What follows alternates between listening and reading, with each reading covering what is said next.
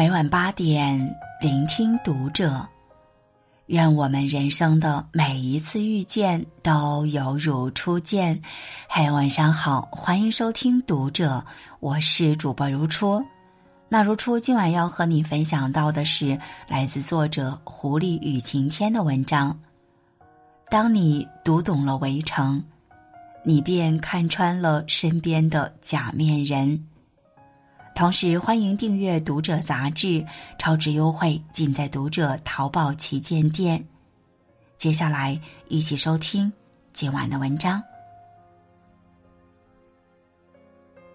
五年前，一个春寒料峭的晚上，我拎着两个大皮箱，狂奔于通往火车站的路上，想要抓紧时间赶上那趟通往北京的晚间列车。就在排队上车的间隙，一位中年大叔关切的问我：“去上学呀？哪个大学呀？”听我随口回答了一句，大叔接着问：“你的大学肯定是九八五或者二幺幺吧？”那一刻，我心情很复杂。我深知我的大学并非拥有这两项大众所认可的标签。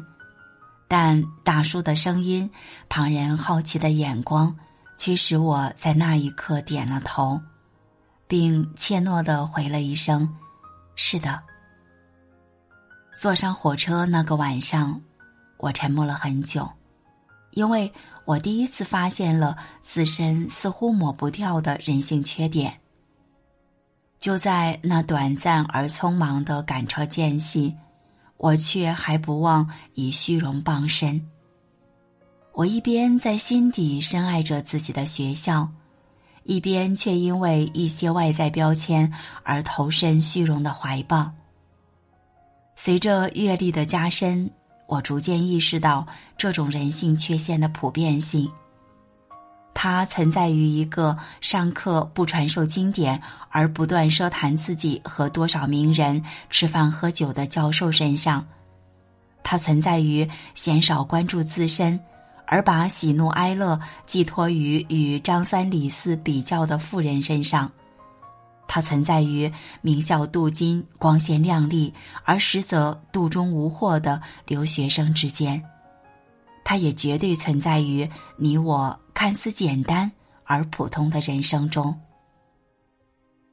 这种面对现实的不坦诚，这种不敢揭开真面目的假意人生，往往像一堵不高不矮的围墙，它横亘在你我面前，虽不会遮住你全部的视野，却也阻碍了你畅快淋漓的去拥抱更自由的人生。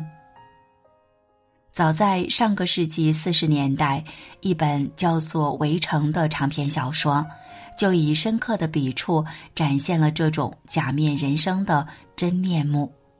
《围城》的作者是钱钟书，他是近代中国作家、文学评论家，著有《管锥编》《谈艺录》《围城》《写在人生边上》。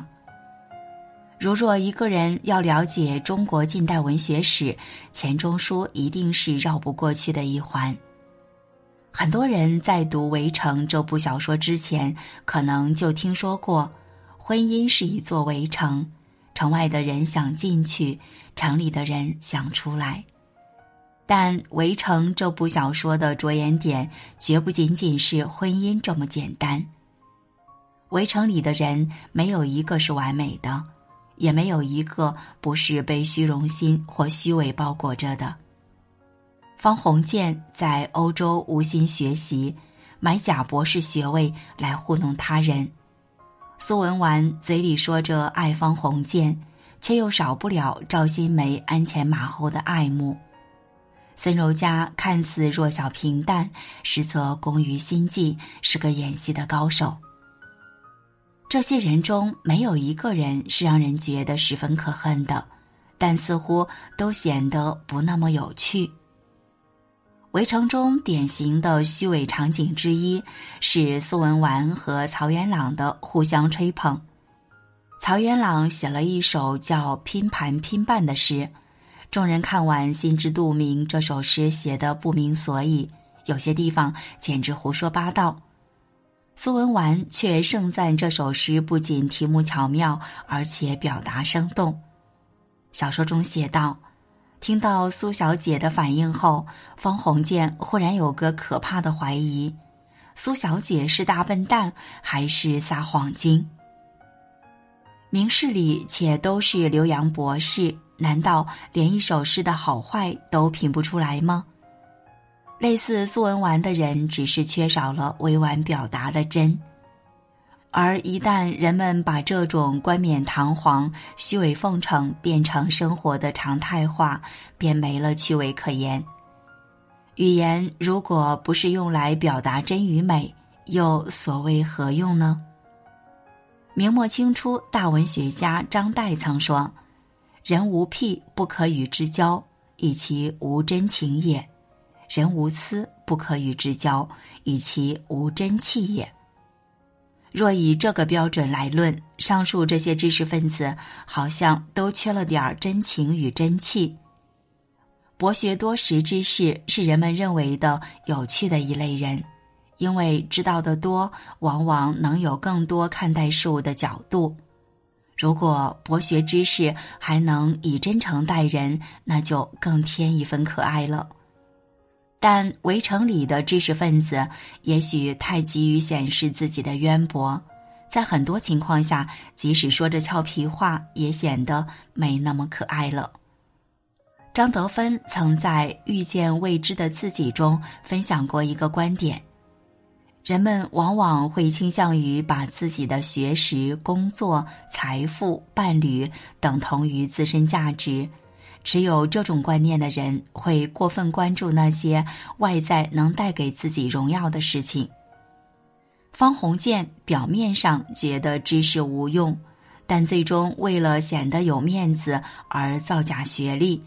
他若真的坦荡，便有足够的勇气面对自己的无知。而五年前的我。若非认同于我学校的标签就等同于自己脸面的观点，又何须在众人面前撒谎呢？看到真我，以及意识到真我与一切外在虚荣之物并无本质关系，才能让一个人有勇气变得坦荡，活得有趣。那些过分关注外在虚荣、他人眼光的人，又怎会有闲暇去区分君子坦荡荡、小人长戚戚微妙滋味呢？那些最有趣的人，一定是有真气、勇于做自己的人。史蒂芬·科维在其书《高效能人士的七个习惯》中，论述过影响圈和关注圈的概念。影响圈是指我们通过自己的行动能够影响或者改变的事情，比如学习、健康、工作等等；而关注圈则是那些我们关注到但无法影响到的事情，例如我们知道某一个地区发生战争，但是却无法做出任何改变。围城里那些困于人生围圈的知识分子。也许就是过分对焦关注圈而导致的。最典型的例子就是方鸿渐的工作际遇，他留学文凭造假，本就心中有愧，而后回国也都是依靠个人关系才勉强找到三份温水煮青蛙般的工作。第一次工作是方鸿渐的前岳父周经理帮忙打点的，第二份工作。靠昔日假情敌赵新梅举荐到三旅大学当教授，结果因为文凭造假之事，勉强混了个副教授。第三份工作仍旧是依托赵新梅到报社混口饭吃。也许当时社会大背景混乱，一定程度上影响了方鸿渐的际遇。然而仔细分析，就会发现。方鸿渐自身的态度，才是造成其事业不得志的罪魁祸首。方鸿渐无疑是幸运的，他本出身于一个南方士绅家庭，而后又得人资助去欧洲深造，有这样天时地利人和的好机会，但他却四年中倒换了三个学校：伦敦、巴黎、柏林。随便听了几门课，兴趣颇广，心得全无，生活尤其懒散。这样的人生态度，揭示了他后面造假文凭的根源。不够使劲，就够不着那些光鲜亮丽的东西。回国后，方鸿渐先是在银行工作，然而还未等他上心工作，就已经被突如其来的爱情忙乱了阵脚。工作自然是敷衍的。后来蒙幸得到赵新梅举荐去三里大学教书，一路上经历颠簸困顿，赵新梅一语道破了方鸿渐的本质：你不讨厌，可是全无用处。结果到了大学，方鸿渐并无一洗前耻的念头，以为得了个副教授已经是不能再好了。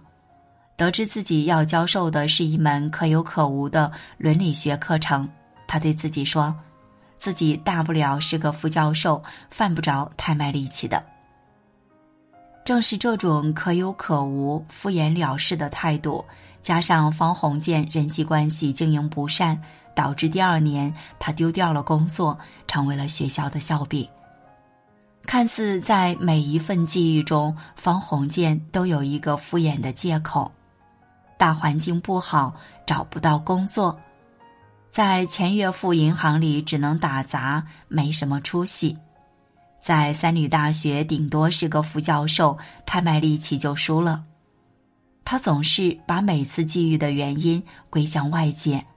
认为环境的不可抗力才导致了他的境遇，但如果方鸿渐是一个更关注自己影响圈的人，他也许就会有截然不同的人生。在欧洲用心求学，取得货真价实的博士学位；在银行认真工作，多学习不同领域的知识；即使是个副教授，仍专心教学，搞好人际关系。来年也许有更好的机会。然而，这个更聚焦于关注圈、不得志的方鸿渐，错失了太多逃出围城的生路。围城借楚慎明之口道出了一些人婚姻的本质：结婚仿佛金漆的鸟笼，笼子外面的鸟想住进去，笼内的鸟想飞出来，结果结而离，离而结，没有了局。之所以我会认为这是一些人而非所有人婚姻的本质，是因为陷入婚姻围城的当事人在结婚之前很可能是像方鸿渐、苏文纨一般盲目的。方鸿渐的爱情就好似一只被关在笼子里很久的小野兽冲出去胡乱觅食。方鸿渐之前有一段订婚的历史。然而，他对那位周家小姐知之甚少，也并不真心喜欢对方。周家小姐英年早逝，反而解了方鸿渐压抑已久的心事。此后，他就像是突然得了自由的鸟，在爱情的林里肆意飞翔。先是在轮船上与已经订婚的鲍小姐露水情缘，而后和苏文纨藕断丝连，却又不敢及时掐断。遇上了唐小福之后的方鸿渐，像是得到了真爱。然而好景不长，两人以一场争吵收尾。最令人不解的还是方鸿渐与孙柔嘉的结合，好似一杯放置了很久的白开水，喝着隐隐觉得不对味。方鸿渐与孙柔嘉因同去三里大学就职而相识，一路并无太多交集。除了赵新梅偶尔几句玩笑话外，不见方鸿渐对孙柔嘉有过多少动心的念头。二人任职后，除偶尔见面聊天，也并未有多少交集。结果却因一次意外演戏，他俩就宣布要订婚了。这期间全无恋爱细节的描写，也无任何双方倾心细节的描述。这并非小说作者的无心遗漏。而是告诉我们，这段情缘本就结合的莫名其妙。方鸿渐也好，孙柔嘉也罢，都是爱情里盲目的观众。方鸿渐情场失意，对孙柔嘉并未见得有多少感情，孙柔嘉也未必有多爱方鸿渐，只不过乱世相遇，借个名头，各自取暖罢了。他们在无甚爱情基础的情况下订婚，又仓促在香港结婚，回上海后各自不满对方家庭，结婚后的高频争吵，以致最后的分崩离析，便是再自然不过的事情了。若把爱情当作逛菜市场，由于时间不够，抓到什么就买什么，那就莫怪最后吃到的不是你爱的那道菜。所有爱情里的盲目和随意将就，往往是陷入婚姻牢笼的开始。当我们看到《围城》中的方鸿渐、苏文纨、孙柔嘉、赵新梅、李梅婷。而觉得他们简直荒谬可笑的时候，别忘了检视那个正在批判他们的自己。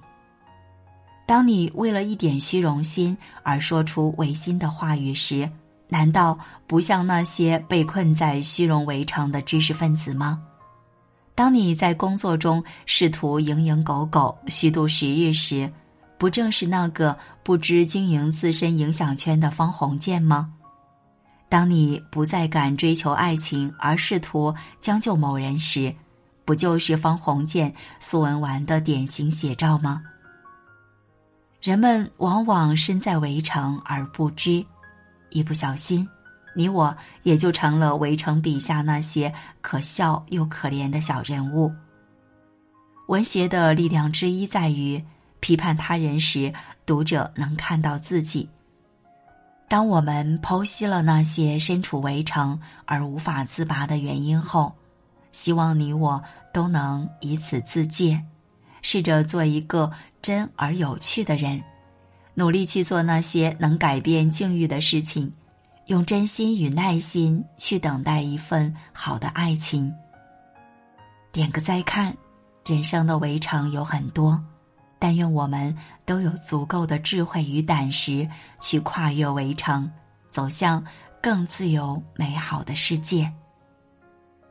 今晚就这样，也欢迎小伙伴到评论区与我们留言互动哦。关注读者新媒体，一起成为更好的读者。这里是读者，我是如初，我们下次节目再见。